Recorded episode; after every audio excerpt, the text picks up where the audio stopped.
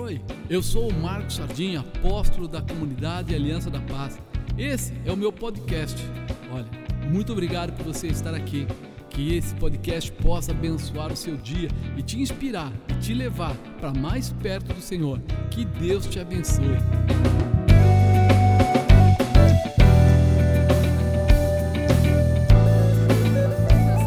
A diferença entre permanecer e se estabelecer.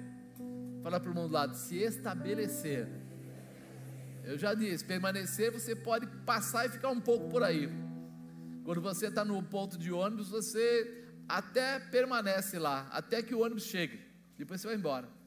Se estabelecer é quando você se torna uma coluna no lugar. Você está firmado naquele lugar. Nada tira você da posição. Nada atrapalha você no projeto. E hoje eu coloquei como tema, né? Ter convicção do seu propósito. Ter convicção do seu propósito. Não tem como você conseguir alcançar um objetivo maior se você não tiver convicção. Tem gente que se alegra muito quando sobe o primeiro degrau da escada, mas ele não enxerga que no primeiro degrau quer dizer que você vai ter muitos outros para chegar até o final dela. Ou seja, Deus tem muita coisa para revelar e para colocar sobre a sua vida. Então a tua alegria não é um momento, a tua alegria é uma continuidade. E se nós falarmos aqui, nós vamos falar um pouco de Davi, se a gente olhar para Davi, a gente vai começar a perceber que o princípio de Davi, ele era um jovenzinho, sardento, menor na casa do pai dele, não tinha lá grande valor ou grande respeito, ele estava lá, mas não, não fazia muita diferença, ficava cuidando das ovelhas do pai dele, os irmãos dele já tinham três que estavam no exército, outros estavam cuidando das coisas mais importantes, e ele lá no campo, longe de casa, como se fosse mais um no meio do nada. Mas, de repente, Deus manda o profeta ir buscar alguém para ser rei, alguém para fazer a diferença. E quando vai buscar, vai na casa do pai de Jessé, né, o pai de Davi, e chega lá o pai de Davi e começa a apresentar os seus filhos. Alguns por ser fortes, outros por ser mais altos, outros talvez por mais conhecimento, e ele vai apresentando cada um, e Deus vai falando para o profeta: não é esse. E aí o profeta fala: Bom, tem mais? Tem, então tá, foi, foi, foi, até chegar o último. E o profeta olhar para aquela situação, e ele diz: Não tem mais ninguém? Esse é, terminou seus filhos? Não, não, tem mais um que está lá, junto com a malhada, junto com as ovelhas lá no pasto. E o profeta dá uma determinação: ninguém se assentará até que ele chegue. Ele parecia ser o menor e o menos valorizado, mas agora ninguém podia sentar até que ele chegasse. E aí nós começamos a ver a diferença. Todos aqueles estavam permanecendo na casa do seu pai, mas Deus escolhe alguém agora para estabelecer. E a forma de Deus estabelecer é diferente da forma do homem. Ele não procurou o mais forte, o mais alto, o mais bonito, o mais sábio, sei lá, o melhor lutador. Ele procurou alguém que tinha o coração voltado para ele, alguém que estava disponível para ouvir e aprender, alguém que estava preparado para andar com Deus, não apenas para ouvir falar de Deus. E aí nós começamos a perceber qual é a diferença, né? Que se não houver convicção, se não houver propósito, não há realização. Não vai acontecer o que nós achamos que é tão simples e quando a gente olha para isso, a gente percebe que Deus começa a trabalhar a vida daquele jovenzinho. Ele, lá cuidando dos animais, recebe a unção na cabeça dele, porém, ele não é rei na hora que o azeite desce. Ele recebe a unção, mas ele não se torna o rei imediatamente. Porque quando você fala de se estabelecer, você não está falando de um momento qualquer, está falando de um preparo está falando de uma causa, uma condição de transformação. E precisa entrar no nosso coração essa convicção. Deus está querendo estabelecer você, mas não é o estabelecer para cinco minutos, não é estabelecer para algumas horas ou poucos dias. Ele quer que você esteja com Ele, firmado, próximo, preparado para fazer coisas grandes aqui na terra, mas também para ter o seu lugar na presença dEle no céu. A mudança começa aí. Quando Davi começa a entender. Imagina que Davi fica lá cuidando das ovelhinhas e aparece o urso e ele mata o urso, aparece o leão, ele mata o leão. E um dia o pai dele dá uma ordem para ele, ele já tinha unção sobre a cabeça, já havia matado o urso, já havia matado o leão, mas o pai dele manda ele levar o lanche para os irmãos dele, para saber como é que estava na frente de batalha. E ele vai, porque ele estava sendo preparado, ele sabia, provavelmente ele não tinha toda a indicação, não sabia exatamente o que estava acontecendo, mas uma coisa ele sabia, ele tinha que ser obediente ao seu pai ele tinha que seguir os critérios de Deus. E ele vai, depara com aquela guerra, vê o gigante chamando o povo de Israel para a briga e assume aquela briga, assume aquela condição. Vence o gigante, você sabe disso, se torna alguém especial, vai morar dentro do palácio. Mesmo assim, ele continua com o seu comportamento adequado, ele não vai nem além, nem a quem ele fica na posição que era dele. Ele continua sabendo: estou subindo degraus, estou andando na direção e na vontade de Deus. Quando você entende isso, você não fica tentando medir quanto tempo falta, ainda o quanto vai demorar. Por quê? Porque cada dia é um aprendizado novo e todo dia é uma intimidade revelada da parte de Deus. Não fique assustado com cada dificuldade, com cada momento, com tudo que aparece, com as lutas que aparecem, porque em todas elas Deus vai te fortalecer e te renovar. Em todas elas Deus vai te preparar e vai te estabelecer. A cada dia você terá, como numa escola, novas lições para estar pronto para fazer coisas tremendas. Então não se preocupe com a peleja, não se preocupe com a dificuldade se preocupe em não sair da presença de Deus. Se preocupe em estar realmente pronto para ouvir o que Deus tem para você e se estabelecer de uma forma especial. Então eu separei aqui cinco tópicos rápidos. E eu não vou ler a palavra toda, eu vou citar os versículos do caminho para a gente ir falando. Então, ter convicção do seu propósito, cinco estratégias que te estabelecem, que te firmam, que fazem de você agora alguém diferente. Primeiro, esteja disposto a vencer o seu orgulho. O orgulho é uma das áreas no ser humano mais vulnerável, mais frágil. O orgulho faz muitas pessoas caírem. Eu disse para você que Davi já tinha feito bastante coisas. Já tinha matado o urso, o leão, o Golias, lá, o gigante, já, já tinha morado na casa né, da, da palácio lá de Saul, já agora tinha ficado né, com uma das filhas de Saul, já estava casando com ela, e o pai colocou naquela época um, uma dificuldade para ele, pensando assim: eu vou colocar ele numa batalha contra os filisteus e ele vai morrer. Pediu para ele sem prepúcios que ele matasse cem filisteus, e aí daria a filha dele para ele. E ele foi, em vez de matar 100, matou 200. Voltou muito mais honrado do que, do que quando ele saiu. Mas chega uma hora que ele vai ser provado na área de orgulho. Aquelas mulheres cantavam: Davi matou os seus milhares, Davi não, Saul matou os seus milhares, mas Davi matou os seus dez milhares. Imagina você sendo cotado assim nas ruas, reconhecido assim nos lugares que você passa. O exército sabia que quem cortou a cabeça do gigante foi aquele jovem. Ele já tinha aí uma agora uma autoridade constituída sobre ele. Mas em 1 Samuel 21:10 fala: "E Davi levantou-se e fugiu aquele dia de diante de Saul e veio a Ax, rei de Gate. Ele estava agora fugindo de Saul, porque Saul começou a ficar com um ciúmes tão aflorado que a vontade dele era matar. Ele queria matar Davi a qualquer custo. Ele começou com a visão de persegui-lo.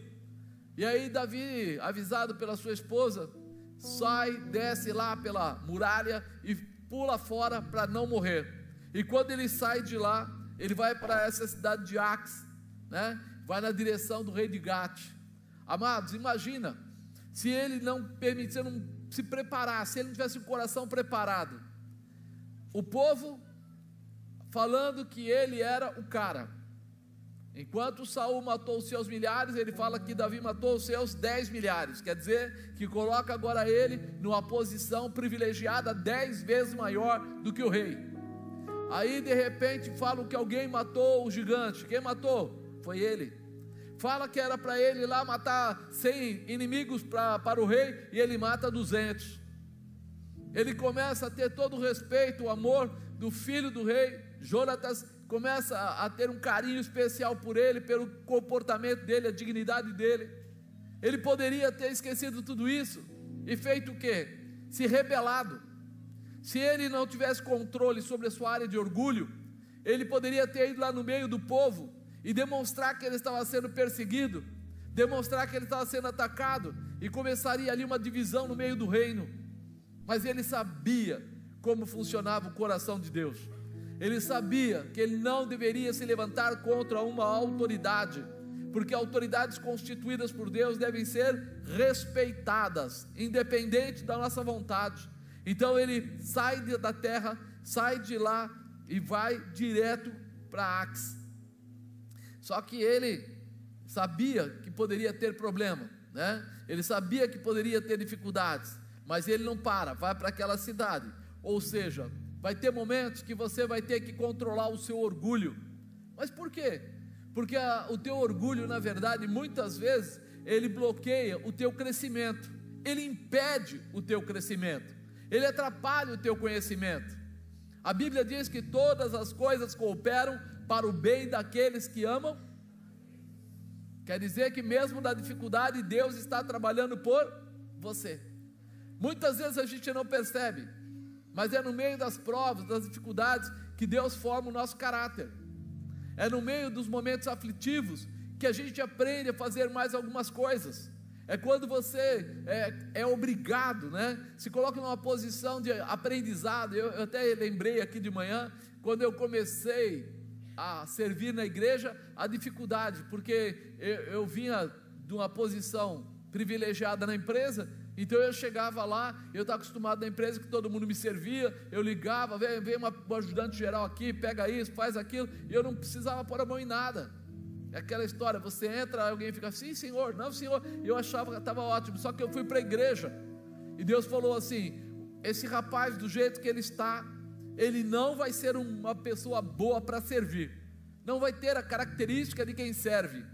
E de repente, o líder dos diáconos me amou. Me amou tanto que começou a me espremer.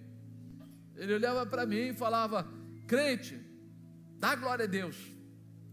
E eu falava: glória a Deus. Ele falou: então agora pega lá as cadeiras, carrega tudo lá para cima, um monte de cadeira, um lugar apertado, e eu suando, tudo arrumadinho, com a gravatinha, com a, eu via da empresa, né? Todo vestido, carro zero na porta, carregando as cadeiras, suando que nem louco. E quando eu terminava, ele falava assim: terminou? Eu Terminei. Dá glória a Deus, irmão. Glória a Deus. É. E eu fazia isso, eu dava glória a Deus. A minha esposa na época falava assim: Marcos, pula fora. Isso não é para você. Eu falava: olha, se fosse na empresa eu já tinha ido embora faz muito tempo, mas aqui eu sirvo a Deus. Seja lá o que for, eu não vou arregar, eu não vou voltar atrás, porque nós não entendemos. Mas eu vou falar uma coisa para você que talvez te assuste. Deus nos dá o líder que nós merecemos. É. Sabe por quê? Porque quando Deus coloca você perto de alguém, Ele não coloca porque Ele quer judiar, Ele coloca porque Ele quer melhorar o seu caráter, Ele quer tratar o seu aprendizado, Ele quer forjar você no fogo da batalha, Ele quer dar você a visão da águia, e não tem outro jeito. Você vai ter que passar. E eu passei maus bocados. Né? Eu brinquei até de manhã. Eu falei, uma vez nós chegamos de manhã para o batismo. E a gente chegava bem mais cedo, umas duas horas antes, era um hábito. O, quem coordenava eu ajudava. E, e quando eu cheguei lá, deu um problema, não tinha água, então o tanque do batismo não encheu. Aqui o tanque do batismo é pequeno, é uma piscina pequena. Lá era 8 mil litros. E quando nós olhamos, falou, e agora, o que é que faz? Aí aparece alguém e fala assim: crente, dá glória a Deus. Eu falei, meu Deus, isso não vai dar certo. Ele falou, tem quatro baldes ali. Então falou para o rapaz, você, e virou para mim e falou, e você? Lá na porta tem uma torneira. Ela não sai muita água, mas sai. Vocês vão lá, pegam a água e jogam aqui no, no tanque. Eu falei, tá, mas quanto? Ele falou, até encher. Amado,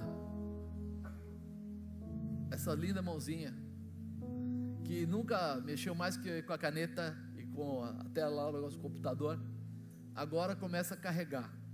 Eu estava brincando de manhã até. Eu falei, os primeiros baldes eu passei assim, né? No quarto eu já estava meio assim. No décimo eu já estava. Mas quando eu estava no fim, eu estava arrastando os dois baldes no chão, porque não dava para chegar lá andando normal. Pega 8 mil litros, divide por 40 e vê quantos baldes são. Divide por duas pessoas e vê o que aconteceu. Quando chegou na hora do batismo, eu, eu era um dos que ajudava até dentro do batismo. Eu queria subir a escadinha, quase não subia. Aí ele falou assim: Glorifica o teu Deus que te deu a chance de ser abençoado. E eu, glória a Deus, aleluia, glória a Deus. Foi uma maneira que Deus preparou para preparar alguém para ser apóstolo. Antes de só ser bonitinho e subir no altar, aprenda tudo que alguém passa para quando você chegar lá, você saber qual é a dor de cada ato que tiver dentro da sua igreja. Aprenda a amar o próximo, sabendo que você está lá para encher de balde um batistério, para que alguém seja livre, para que alguém venha nascer de novo, para que alguém seja abençoado. E aí nós começamos a aprender. E eu falo que é tão interessante que a gente pensa assim: mas por que Deus quer me judiar? Deus não quer te judiar, Ele quer te treinar quer te desenvolver. Sabe por quê? De repente lá, um tempo depois, sei lá, acho que um ano e dois meses, um ano e mês, alguma coisa assim. Aí vem o meu líder, ele saiu, o rapaz saiu para cuidar do filho dele que teve problema com droga, alguma coisa assim, e ele ficou fora uns três meses. Nesses três meses eu fui levantado evangelista. Quando ele voltou, ele era o líder dos diáconos ele saiu sabendo que o Marcos era o diácono que ele podia mandar. Quando ele volta, ele encontra o Marcos que tinha um cargo eclesiástico maior que o dele. E ele veio até mim, parabéns. Eu falei, pô, dá glória a Deus, mano, tal, né, tal, brincando com ele. Ele falou assim, desculpa. Desculpa o quê? Se você sabe o que eu fiz. Desculpa, eu falei de jeito nenhum.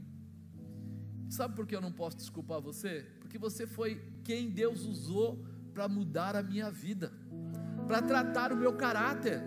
Eu tenho que te agradecer. Dei um abraço nele, ele chorou comigo lá e falou: vou, Nunca vou esquecer. Anos depois encontrei ele, ele falou assim: Eu não consigo esquecer que alguém que eu pisei, que eu judiei, que eu espizinhei, veio me agradecer pelo aquilo que eu tinha feito. Eu falei: Porque você não entendeu, você só estava sendo usado. Deus só estava fazendo de você uma ferramenta para lapidar um sujeito, para ele poder saber o que é servir.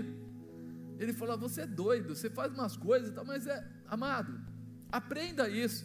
Tem gente que se rebela, tem gente que o orgulho fala mais alto, tem gente que acha que comigo não. A verdade é essa. Se você não presta para servir, você não presta para Deus. Por quê? Porque o que, que Jesus fez? Deu a vida dele pela sua vida, ele serviu você. Então, se existe um ensinamento forte, é que você precisa abandonar o seu orgulho e estar preparado para servir as pessoas, independente se elas tratam você bem, se elas tratam você mal, o que elas fazem. A Emil saiu distribuindo roupa, comida. Quantas vezes eles chegam no lugar e eles ouvem palavrão, às vezes ouvem palavras fortes. Não é todo mundo que agradece. Mas eles estão lá por quê? Porque eles foram lá para servir. E quando você vai para servir, você não está mais preocupado com a agradinho, mãozinha nas costas, tapinha no ombro. Você está lá para mostrar a Deus: o Senhor me alistou nesse projeto e eu estou pronto para fazer a Sua vontade. Estou pronto para realizar. Então, Não deixe o orgulho comandar a sua vida, porque até as piores pessoas, as pessoas mais duras, elas vão te ensinar muitas coisas. Elas vão te forjar no meio de situações que talvez você nunca poderia passar. E quando você sair de lá, você vai ter a capacidade de levar muita gente ao crescimento e ao preparo na presença de Deus. Isso molda a tua vida. Segundo, esteja pronto a vencer as provocações. Sempre vão haver provocações. Porém, os criados de Ax lhe disseram: Não é este Davi, o rei da terra? Não se cantava deste nas danças, dizendo: Saul feriu os seus milhares, porém Davi os seus dez milhares? E Davi considerou essas palavras no seu ânimo e temeu muito diante de Ax, rei de Gate. Aqueles soldados estavam falando, era verdade, era o momento, né, de Davi não inchar, não se achar. Por quê? Porque eles acabaram de prender Davi, levaram para o rei e foram dizer para o rei: esse daqui é o genro de Saul. Esse daqui pode ser para nós uma ferramenta, uma moeda de troca muito boa. E ele lá era o todo-poderoso, mas está aqui embaixo da mão da gente agora. Se naquele momento ele aceitasse a provocação, ele tentasse pegar a espada de um dos soldados, matar um, matar dois, fazer qualquer coisa, provavelmente ele seria morto porque tinha um exército por ali. Mas ele aprendeu que provocação, ela não deve ser considerada para perda, e sim para ganho, não para menos, e sim para mais. Ou seja, eu sei como lidar com toda vez que eu perceber que apenas estou sendo provocado. Davi precisaria matar o seu eu para deixar a promessa de Deus com o seu propósito. Quantas vezes você, a gente vê pessoas perdendo emprego, arrumando treta no casamento, tendo problema às vezes com amigos, às vezes até na igreja por quê? Porque não aceita nada que possa parecer provocação. Ah, mas a pessoa foi lá, eu, eu arrumei, ela desarrumou, é, eu falei sim, ela falou não, eu disse que não aceitava. Quantas pessoas eu, eu atendi já que perderam emprego por momentos acalorados? Chegou lá, levou uma bronca que não era por causa dela mesma, ela fez tudo direito, mas alguém não fez certo, e o chefe foi lá e deu uma ralada, e ao invés de ele parar, esperar acalmar a situação e depois conversar para mostrar que não era culpa dele, ele fala: O quê? Eu não levo desaforo para casa. E aí leva a carteira profissional, fica desempregado, perde a possibilidade. Então nós precisamos entender que somos fortes para vencer as provocações. Foi o que eu disse aqui outro dia, e o pastor Fábio até comentou isso também. É, a maior vitória é de quem não entra numa briga. Quando você entra numa briga, ou você bate ou você apanha, e você começa a aprender que a tua vitória maior é quando você não bate nem apanha, você resolve a coisa e vai embora. Não está bom para você? Para, acalma, muda a perspectiva, prova com palavras, apresenta. Isso precisa entrar no coração. Foi isso que Davi, ali naquele momento, ele se preparou para não fazer, não aceitar a provocação. Né? Aqueles soldados estavam falando, era verdade, mas agora não era o momento de se inchar e responder às provocações. Né? Terceira estratégia de Deus para que você tem que precisar, é importante você entender é importante você gravar no seu coração. As estratégias de Deus não te diminuem. Deus te dá algo para fazer, e se por acaso vier alguma dificuldade, você fala que não é de Deus. Você imagina que de repente Paulo ficou para pregar o Evangelho. Primeira, primeira saída dele foi pela muralha. Teve que descer para o pessoal não matá-lo foi apedrejado, colocado fora da cidade, levou uma surra de vara no meio da vida dele, foi parar na cadeia, como o pastor Rubens comentou. Será que era Deus mesmo que estava falando com ele? O que, que você acha? As estratégias de Deus sempre vão trazer realização, sempre vão trazer um novo tempo. Pelo que se contrafez diante dos olhos deles e fez-se como doido entre as suas mãos se esgravatava nas portas do portal e deixava correr a saliva pela barba. Então disse Ax aos seus criados: Eis que bem vedes que este homem está louco. Por que me trouxeste a mim? Falta-me doidos para que eu para que trouxesses este e fizesse doidices diante de mim. Há de este entrar na minha casa? Amado, nós muitas vezes não percebemos que se é uma estratégia de Deus, nós devemos perseverar. Nós devemos ter coragem de passar por ela. Aqui ele falou que babava. E quando ele babava, o rei olhou para ele, tipo: O que, que eu vou fazer com um louco desse? Vocês trouxeram ele aqui, eu já não tenho problema demais para resolver, e vocês colocam esse, esse demente aqui. Mas o que os soldados queriam dizer é que aquele lá era Davi, que eles estavam com um trunfo na mão. E o rei fala: Não, Davi, em momento algum, tentou provar que ele era Davi, que ele podia ser importante, que ele podia ser especial, que ele poderia eh, ajudar na guerra ou trazer alguma coisa, em momento algum. Ele ficou se fazendo de louco. A estratégia que Deus deu para ele foi babar. Fala para o irmão do lado, está preparado para babar? Você consegue babar no meio da situação? É. Alguém começa a falar mal de você e você já quer se defender. E aí Deus fala para você: não entra nessa contenda, não vale a pena. Baba, comece a babar, deixa o outro falar.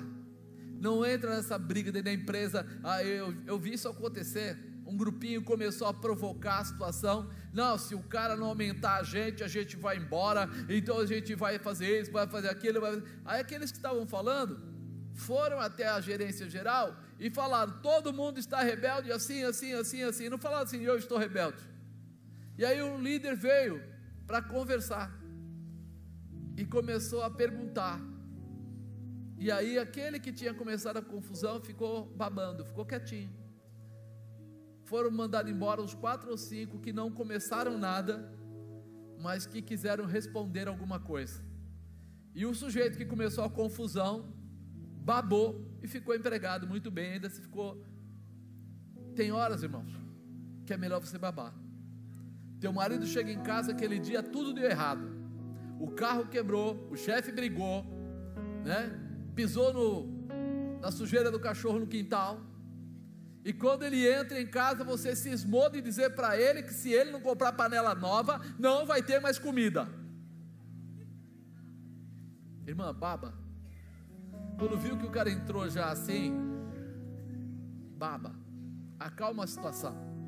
Não vale a pena, estou dando um exemplo bem humilde, mas é isso que pode acontecer na tua vida, na empresa, no trabalho, na vizinhança, em qualquer lugar. Deus tem umas estratégias muito interessantes, muito interessantes. Eu falo que quando a gente estava pensando em sair do outro galpão, eu falei: acabei de assinar o contrato, mais quatro anos. E de repente aparece esse galpão, e o dono do outro galpão ainda fazendo pressão sobre nós. Vou aumentar, vai ser assim, vai ser assado, se quiser, se não quiser. Eu falei, minha vontade era de ir lá e bater boca com ele, brigar com ele, mas era hora de babar. E eu e a bispa fomos até o escritório dele, lá na Vila Olímpia.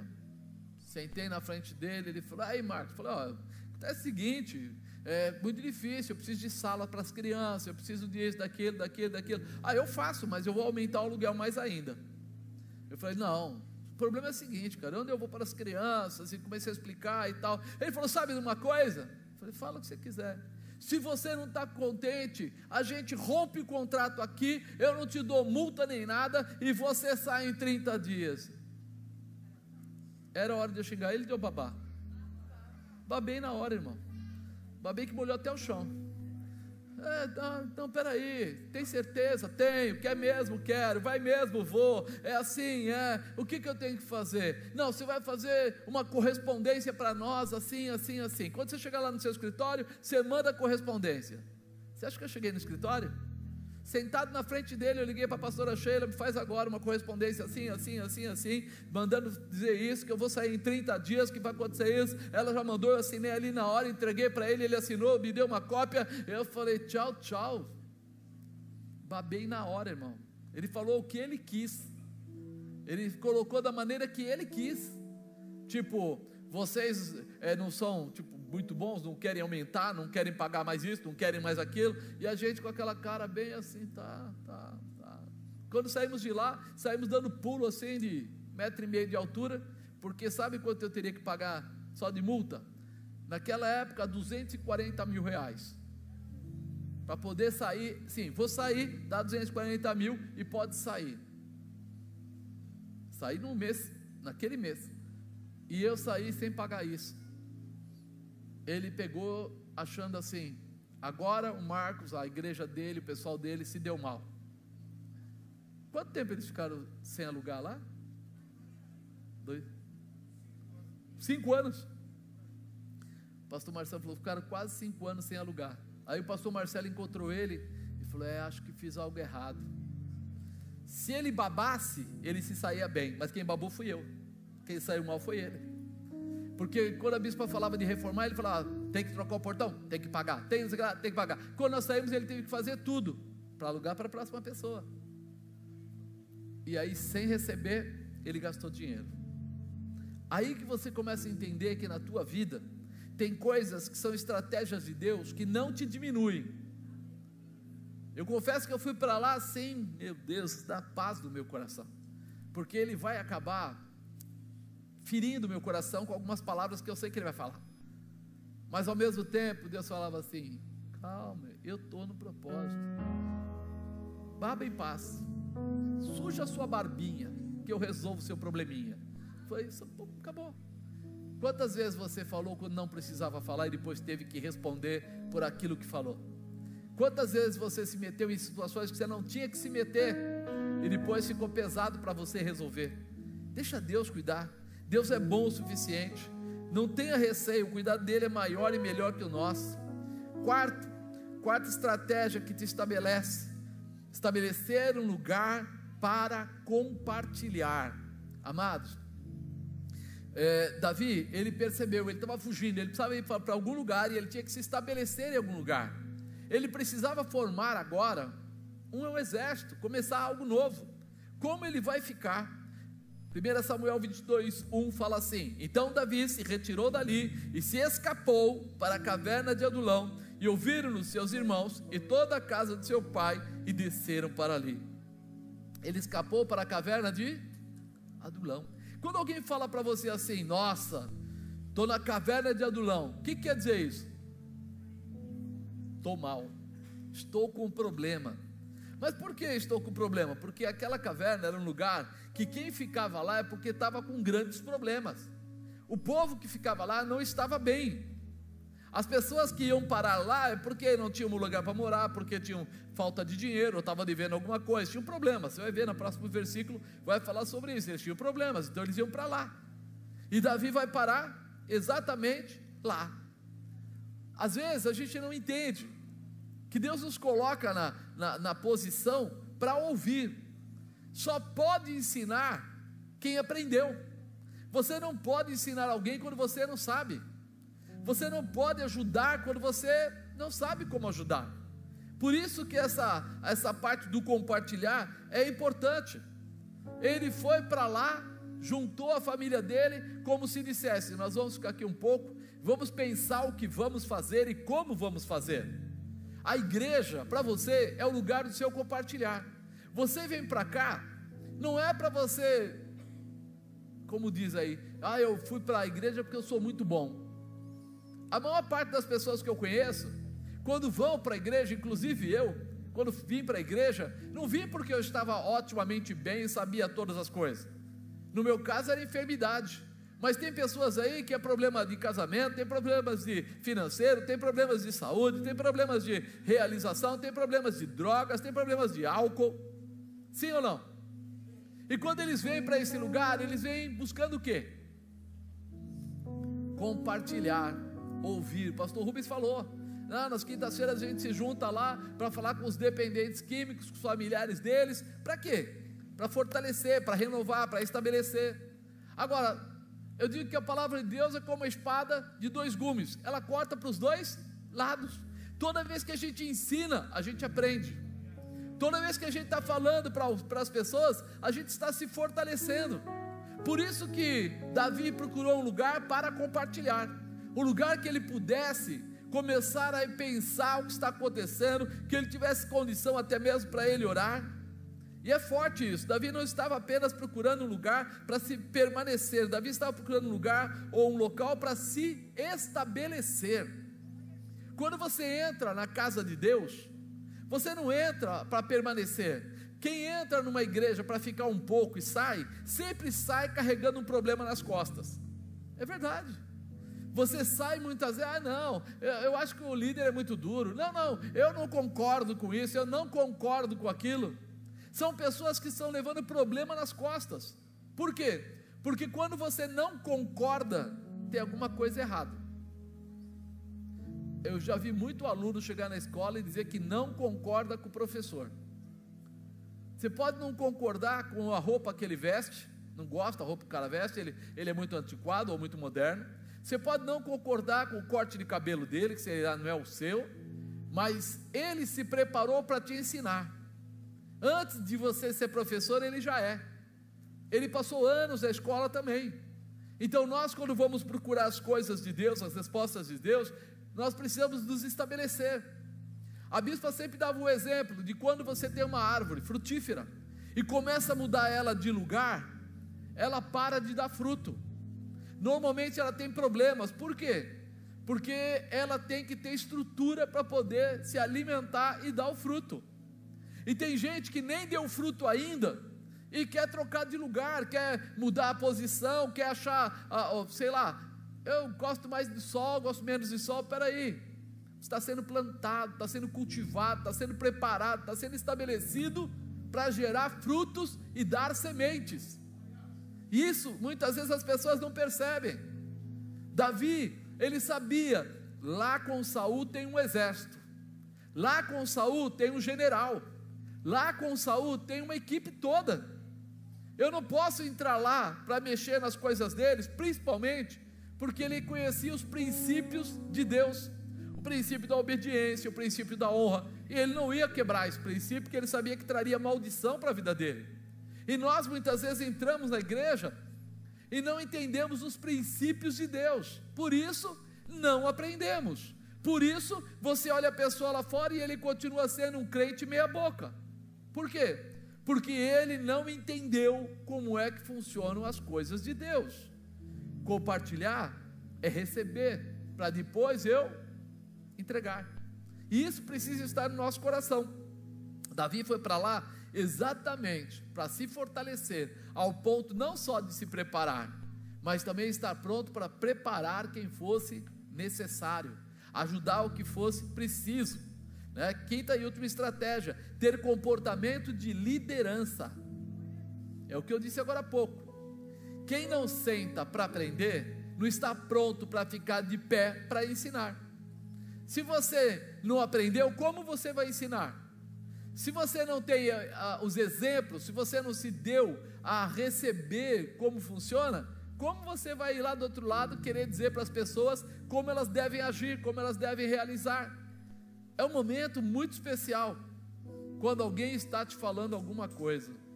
Eu meu pai ele tinha o hábito de falar para gente: quando você estiver perto de pessoas mais velhas que você, pare e ouça. Deixa ele contar. Às vezes ele vai contar uma história inteira, que parte da história você até já sabe, mas ele sempre tem alguma experiência para te contar. E as experiências dessas pessoas, muitas, me ajudaram. Diretores, gerentes, proprietários de empresa, amigos, professores na, na escola, eu sempre prestei atenção o que está rolando, o que, que está acontecendo, como esse cara chegou naquela posição, de que maneira ele alcançou esse objetivo. E agora nós olhamos para cá e falamos: peraí, eu preciso ter comportamentos de liderança. Liderança não age por impulso. Liderança não age simplesmente para satisfação do gosto pessoal. Liderança não começa a colocar aquele lado do orgulho, da ofensa, da mágoa, na frente, ele sempre coloca na frente o objetivo, a razão, onde ele quer chegar. Você está no primeiro degrau, no segundo, no quinto, já imagina como você faz para chegar no último. E você vai ter que sofrer. Às vezes não vai ser fácil. Às vezes vai ser necessário que você se prepare mais. Olha o versículo 2 que fala aqui: E ajuntou-se a ele todo homem que se achava em aperto, todo homem endividado, todo homem de espírito desgostoso, e ele se fez chefe deles, e eram com ele uns 400 homens. Ele fala de uma forma tão clara: achavam-se em aperto, todo homem endividado, todo homem de espírito desgostoso. Amado, você já reparou quando você fica com uma pessoa que está abatida, que está, sabe, desgostosa, que está com problemas? Uma pessoa, ela começa, você fala uma coisa, ela fala, não, não vai dar certo. Aí você fala outra, fala, não, eu não quero isso. Depois de mais ou menos uma hora, você já está querendo dar um fim nela, não está? Agora, Davi pegou quantos?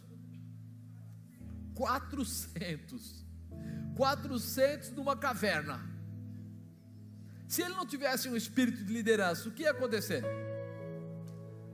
Se você não aguenta aquele irmãozinho na sua casa que é chato, se você não aguenta, de repente, aquela pessoa no trabalho, porque muitas vezes é pentelha, reclamona e tal, tal, tal. Imagina eu dar para você, leva agora 400 com você. De manhã? Não, de manhã, de tarde, de noite, é, no dia seguinte, no final de semana, no feriado, fica com ele. 400 pessoas com você. Então, se você não tiver espírito de liderança, não tiver capacidade, é o comportamento preparado para isso, você vai sofrer e não vai tirar proveito. Você só se estabelecerá quando as pessoas do local puderem encontrar em você estratégias para crescimento. A gente se torna líder quando a gente tem no nosso alforge estratégias de crescimento, as pessoas procuram você para saber como eles podem melhorar, orientação, apoio que os leve a melhorar a cada dia. Você já pensou nisso? Que um líder, ele sempre tem que ter algo melhor para falar. Se ele for aquele que quando você chega lá, ah, eu estou com um problema, aí eu falo, ih, eu tenho dois. Fala, ah, eu estou com uma dor aqui, isso não é nada, eu tenho dor aqui, dor ali, dor lá. Você fala, caramba, esse cara não é legal não. Um dia eu caí na besteira. A gente fazia um programa de rádio aqui no Planalto, tinha uma rádiozinha lá, e eu caí na bobagem de mandar uma pessoa para fazer a rádio no meu lugar. Ele era um crente antigo, com bastante tempo de experiência, né? Segundo ele na Bíblia. E aí ele chegou lá, e aí eu atendia pessoas pedindo oração e tal no telefone. E aí uma pessoa ligou e falou que não estava bem, que estava com problema e tal, tal, tal. Ele falou tanta bobagem.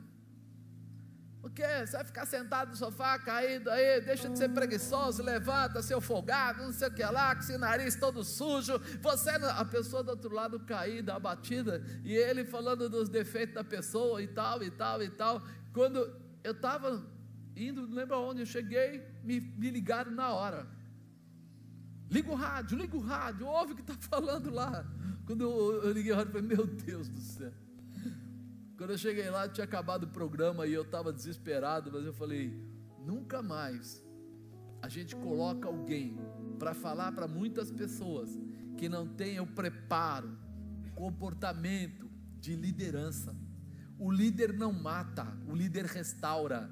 O líder, o líder não derruba, o líder estabelece, o líder ensina, o líder orienta, o líder fortalece, o líder prepara, mesmo com palavras duras ou moles, mas ele prepara, ele dá ânimo, ele coloca a pessoa para cima, ele dá força para ela. E é isso que nós olhamos para agora, aqui, para essa situação e percebemos. Que aqueles homens olharam para Davi e encontraram nele o que? Eles eram desanimados, sem dinheiro, é, cheios de problemas, Davi soube enxergar pessoas e não problemas. Ei, se você olhar para um copo e olhar para ele, ele tem agora água de coco, está servido? Mas quando a água de coco sai, eu posso colocar o que eu quiser aqui dentro. Eu posso colocar aqui dentro veneno, tem outro valor. Eu posso colocar pó de ouro, Bastante, hein? Já dá uma grana legal. Né? Posso colocar o que eu quiser. Por quê? Porque é um copo. Na verdade, o que vai dentro dele é o que completa, mas ele é um copo. Quando a gente olha aqui para as pessoas, ele tinha 400, segundo o que está escrito aqui na Bíblia, 400 homens com ele. Ele tinha 400 copos com ele. O que estava dentro daquelas pessoas não era exatamente o que deveria estar, porque quando ele, ele olha aqui, ele fala assim: achavam-se aperto, homem endividado, homem de espírito desgostoso, e ele se fez chefe deles. Ele esvaziou o copo. Ele não ficou olhando para os defeitos daquelas pessoas. Ele olhou e entendeu o seguinte: homens que podem ser restaurados, transformados, fortalecidos, renovados, porque quando você olha para uma pessoa, de repente, pastor Rubens estava aqui. Vocês ouviram, pastor Rubens? Vocês gostam dele? E vocês gostariam dele, talvez daqui a uns, vamos falar, uns quatro anos, cinco anos para trás? Por que não? Só porque ele tinha hábitos diferentes? né, Fabinho? Pastor Santo, Pastor Santo é uma bênção. Só porque eles tinham hábitos diferentes, mas quando nós pegamos eles, a gente esvaziou eles. Nós fomos lá na, na, no tanque de Deus lá e começamos a derramar. E fomos derramando. Aí começa a lavar, vai lavando. E a coisa vai andando. Apodreceu o tanque. Não, foi lavando. O tanque de Deus aceita tudo, fica tranquilo. E aí, quando você termina, termina de lavar tudo, você começa a enchê-lo. Foi o que Davi fez. Ele olhou para aqueles homens e percebeu o seguinte: se eu olhar para os problemas, eu não quero eles. Mas se eu olhar para a pessoa, para o homem, é criação de Deus. Se Deus criou o homem, Ele não criou o homem para ser bandido, Ele não criou o homem para ser prostituta, Ele não criou o homem para fazer mal para os outros, Ele não criou o homem para todas essas coisas que a gente tem visto muitos homens sendo usados. Por isso, Jesus continua acreditando que todos esses homens podem ser derramados e podem ser restaurados. Ele não foi criado para ser usuário de cocaína, ele não foi para ser usuário de crack, para ser vendedor de crack, não. Ele está, mas ele não é, mas ele está. A parte que cabe a cada um de nós e que Jesus espera de nós é que a gente venha ter comportamentos de liderança. Para quê? Para esvaziá-los e para restaurá-los. Ah, apóstolo, mas tem gente que não muda. Verdade. É uma escolha. Deus dá liberdade para as pessoas quererem ou não quererem, irem ou não irem. Mas Davi fez a parte dele. Ele pegou aqueles 400 e foi trabalhar com eles. Davi soube enxergar as pessoas e não os problemas. Davi olhou para aqueles homens como um exército. Ele olhou para eles e falou: Poxa, daria um exército, dá para fazer, dá para realizar. Davi procurou ter uma resposta para a vida de cada um deles. Ele olha aqui em cima e ele fala assim: Ó, eram homens de espírito desgostoso, e outros eram endividados, e outros de aperto Adiantava ele falar assim: Ó, vou dar um dinheiro para vocês. Tinha gente que o problema dele não era dinheiro. Tinha gente que o problema dele era saúde. Tinha gente que o problema dele era angústia, tristeza. Cada um tinha um problema. Davi não tentou dar uma chavinha para mudar tudo. Essa chavinha aqui vai mudar a vida de todo mundo. Ele se disponibilizou a trazer respostas que pudessem fortalecê-los. Os problemas eram estar em aperto, endividado, é, de espírito desgostoso, e ele acabou tendo que se tornar chefe deles. A solução: quem estava em aperto encontrou resolução para os seus problemas. Quem estava endividado foi para a guerra com Davi, e aí, quando eles iam para a guerra e tomavam o que era dos, das pessoas, os despojos que eles chamavam, eles dividiam entre os soldados. Então é como se falasse assim: estava todo mundo desempregado, pronto, já está todo mundo empregado. Porque guerra naquela época tinha bastante.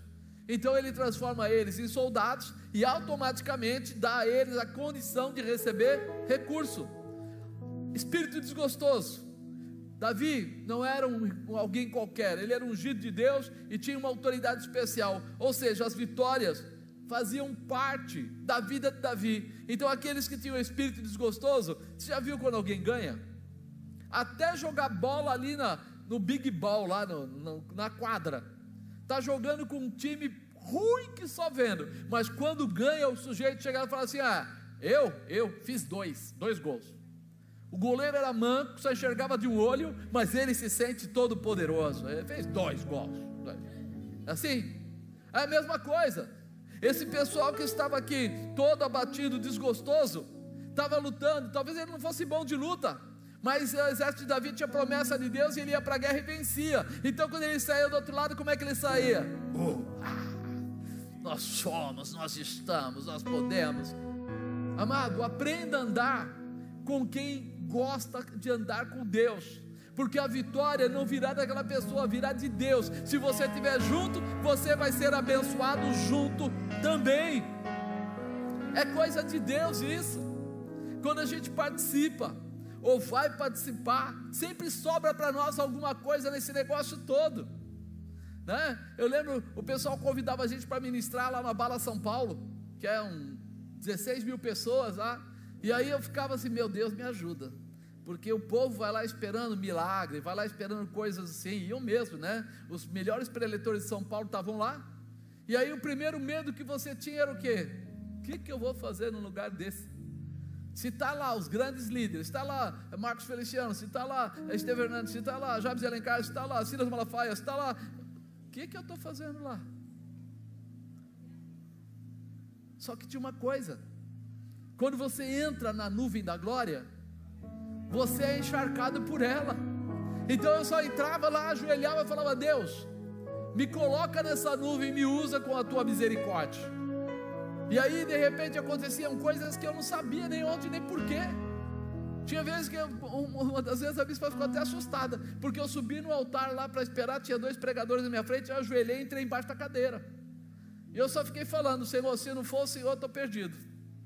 Ai que oração estranha, é essa mesmo. Se o Senhor não fizer, eu estou mal. Me ajuda. Eu só estou vendo homens aí que são usados pelo Senhor poderosamente.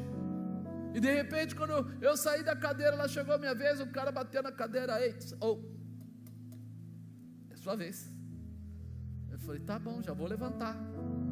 Quando eu fui para lá encostei, eu senti um calor, um negócio estranho.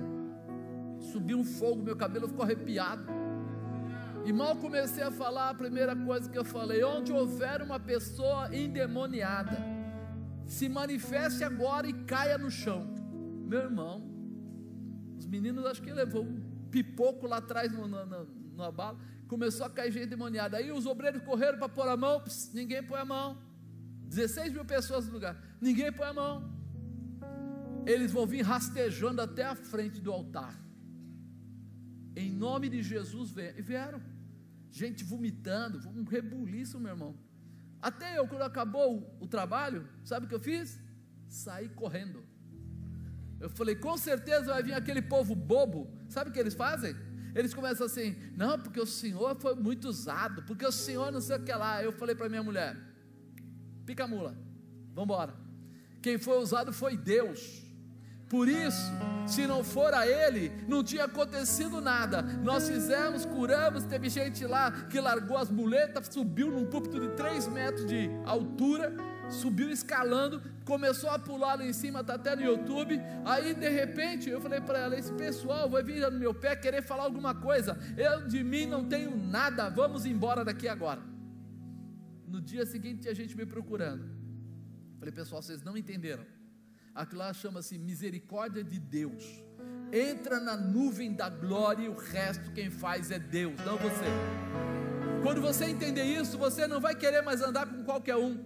Aí eu vou com a Niquinha, minha amiguinha, ela gosta de falar bobaginha, ela, ela joga essa porcaria fora e arruma pessoas decentes para andar com você. Gente que gosta de Deus, que quer crescer em Deus, que quer receber de Deus, que quer ser tocado no poder, e aí você vai ver o que é a nuvem de glória do Senhor para a tua vida, você vai ver o que é a realização.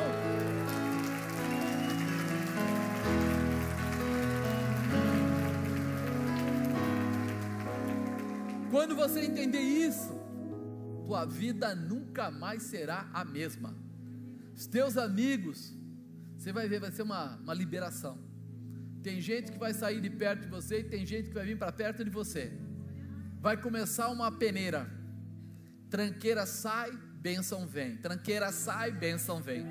Você vai perceber. Ah, mas ele, é, eles são muito cheios de santidade, de oração, de não sei o que lá. Mas na hora do milagre, todo mundo encosta em você. Na hora do milagre, vem todo mundo bater nas suas costas e dizer: Nossa, Deus é Deus da tua vida. É, é, deixa ele ser. Vamos continuar. Porque quando a gente permite que coisas ruins se instalem, coisas boas se distanciam. Não é que você não possa ficar perto de pessoas com problema. Você vai lá para resolver os problemas deles. Você vai lá para curar, libertar, restaurar, transformar. Foi o que Davi fez. Ele foi lá para mudar a vida deles. E tem mais. Eu acho que você se lembra. Uma coisa que marcou meu coração quando eu li a palavra. Esses filisteus, eles estavam pelejando contra a cidade de Keila, estavam saqueando a colheita deles. Estavam roubando a comida. E aí Davi fica sabendo, veio avisar, o pessoal veio avisar ele, e ele pergunta para Deus: Senhor, é para ir lá pelejar contra os filisteus? Quem era os, o exército de Davi? Aqueles 400. O desvalido, desanimado, endividado, aqueles lá, o soldado deles. Ele agora pergunta para Deus: Senhor, é para a gente ir lá e derrubar aquele exército. Você sabe o que era o exército dos filisteus? Eles tinham ferreiros, eles tinham os melhores homens de produção de armas. Eram os filisteus. Eles tinham armadura, proteção, tudo isso. E agora, ele pergunta: Deus, é para ir lá lutar contra aquele pessoal com meu grande exército? É. E Deus fala para ele: É, vai, porque você vai vencer. E ele vai. Alguns soldados ficam com medo, outros ficam com dúvida. Ele fala: Opa, moçada, agora em loco, eles são, né, no local, vamos lá. E chega lá, sabe o que ele faz? Vence a batalha. Ele derrota os filisteus, põe tudo para correr. Pega os despojos dos filisteus, tudo para ele. Ou seja, o exército dele agora já tinha comida, já tinha armas, já tinha dinheiro, já tinha uma outra posição. Mas quando ele vai embora, ele chega com 400 e vai embora com 600. Agora eu te pergunto, qual é a guerra que um exército entra com 400 e volta com 600. Tem um aumento na guerra de 50%. Todo mundo, quando fala de guerra, fala assim: perdemos quantos? Quantos morreram? Quantos ficaram? Aqui é o contrário. Ele era tão bem visto e tão bem posicionado que quando ele vai para a guerra, além de ele vencer, ele ganha mais 50% no exército dele. Agora ele tem 600 soldados agora ele tem dinheiro, agora ele tem comida, agora ele tem armas, agora ele tem algumas proteções. E é isso que Deus começa a mostrar para nós, a capacidade da liderança. Quando você tem um posicionamento com Deus de liderança, você além de mudar a vida das pessoas que estão com você, começa a rebanhar pessoas que estão longe de você. Eles vão saber, vale a pena dar com ela, vale a pena dar com ele, vale a pena. Ele tem uma palavra profética na boca. Ele não é aquele que tem palavra de derrota, ele não é aquele que tem palavra de pecado, palavra de engano, palavra de mentira. Ele tem palavra de verdade, ele tem palavra de poder, palavra de autoridade. Ele fala a palavra de Deus, ele tem o Espírito Santo de Deus da vida dele. E isso precisa entrar no seu coração. O espírito de liderança vem completo sobre você. Assim, Davi se estabeleceu no meio da dificuldade. A dificuldade existe, existe para quem? Para todo mundo. Mas o que é que você faz com a dificuldade? O que é que você faz? Se você achar que ela é o motivo da tua derrota, então você não vai ter força. Mas se você se permitir, se permitir estar na intimidade com Deus, o amor e a misericórdia dele vão te surpreender, vão te fortalecer, vão te renovar ter convicção do seu propósito.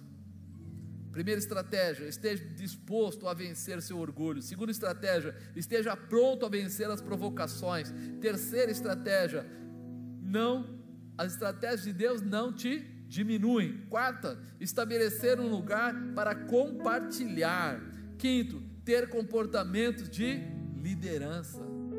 Amado, a gente vê as pessoas com papinho furado em tudo que é lugar né? com conversa mole, com bobagem, mas pouca gente para para falar um pouco da presença e do poder de Deus, do que Deus pode fazer.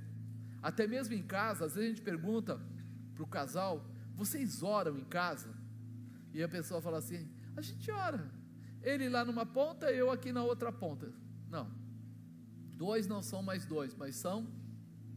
Então, se o casal não é mais dois, mas é um só, como eles devem orar? Como? Juntos, com o mesmo propósito, com o mesmo objetivo. Por isso eles conversam antes quais são as pautas de oração, da campanha, do dia, o que quer que seja. Você tem amigos? Se você tiver amigos de verdade, se não for só aquele pessoal de ficar juntinho para ficar falando bobagem, etc., for amigo mesmo, você começa a entrar em propósitos de oração. Às vezes você pode até não conseguir encontrar porque a pessoa trabalha, você trabalha, ele estuda e tal, não dá para se encontrar todo dia. Mas você marca um horário todo dia às 10 horas da noite. A gente lá na sua casa, você ora, aqui na minha casa eu oro, a pauta é essa. E nós vamos clamar por isso. Nós vamos clamar para que Deus responda. Ah, apóstolo, mas se eu falar, o meu amigo vai achar que eu sou louco. Então você não tem estrutura de liderança na sua vida. Você nasceu para ser cauda. Você nasceu para estar por baixo. Porque quando você aceitar a estrutura de liderança, você não vai ficar com medinho do que o amigo vai achar. Você vai se posicionar. Porque quando você chamar alguém de amigo, amigo, não é alguém que passou pelo seu lado, é alguém que tem uma referência de vida para entregar, tem um comportamento digno. Isso é amigo. Quando ele sabe, você sabe que o que você falar, o que ele falar, nunca vai ser para fazer mal para o outro, vai ser sempre para estabelecer ou levantar. Então nós precisamos mudar a nossa configuração. Nós estamos vivendo tempos difíceis. O mundo verdadeiramente, verdadeiramente jaz no maligno. E nosso posicionamento tem que ser um posicionamento condigno com o céu, com aquele que nós dizemos que queremos encontrar. Quem quer morar no céu aí? Quer ir hoje mesmo? Não. Eu já oro agora como dizem, né? Todo mundo quer ver Deus, mas ninguém quer morrer. É uma coisa bem assim, mas é brincadeira. Mas leve isso em consideração. Fica de pé, meu amado. Tenha estratégias bem firmadas.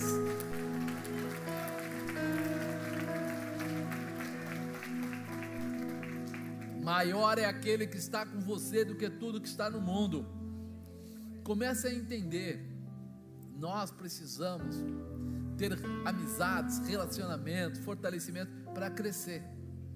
Se eu, quando tenho um amigo ou uma amiga e ela me puxa para baixo, então tem alguma coisa errada. Amigo que é amigo te leva para cima. Se está te puxando para baixo, tente ver o que está errado e restaurar. Porque caso contrário, daqui a um tempo você vai se arrepender, mas aí já não tem mais base para poder se segurar. Então, se prepare para coisas maiores, se estabeleça em coisas maiores. E eu creio, eu vou orar agora pedindo a Deus que te dê sabedoria, que te dê autoridade, que possa te estabelecer de uma forma a você ser cabeça e não cauda, de você estar por cima e não por baixo, de você fazer a diferença aonde você chegar. As pessoas vão querer ouvir a sua voz vão querer ouvir a sua orientação, porque você tem palavras fortes de mudança, de preparo, de estabelecimento, de realização para um novo